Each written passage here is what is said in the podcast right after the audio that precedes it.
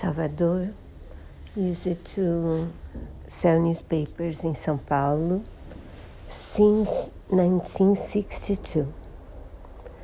Today, his son uh, took his place after the pandemic, but today they almost don't sell newspapers or magazines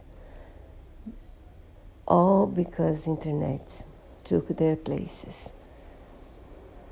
And he had lost his the place he had for selling the newspapers. And now he has another place but also a good one.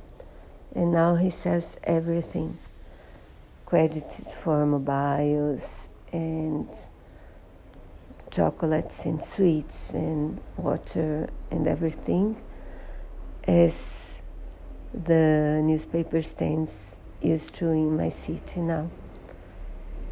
And he came from all the way from Fort, from Portugal.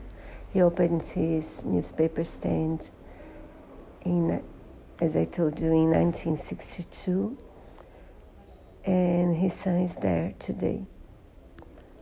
It's a moving story because it's, you know, so many special people we never heard about. These, these journalist, his name is Tiago Dias, he has this column in a Brazilian site where he tells you, he tells us um, stories of people you could meet every day, anywhere, but you never did. So it's special, really special.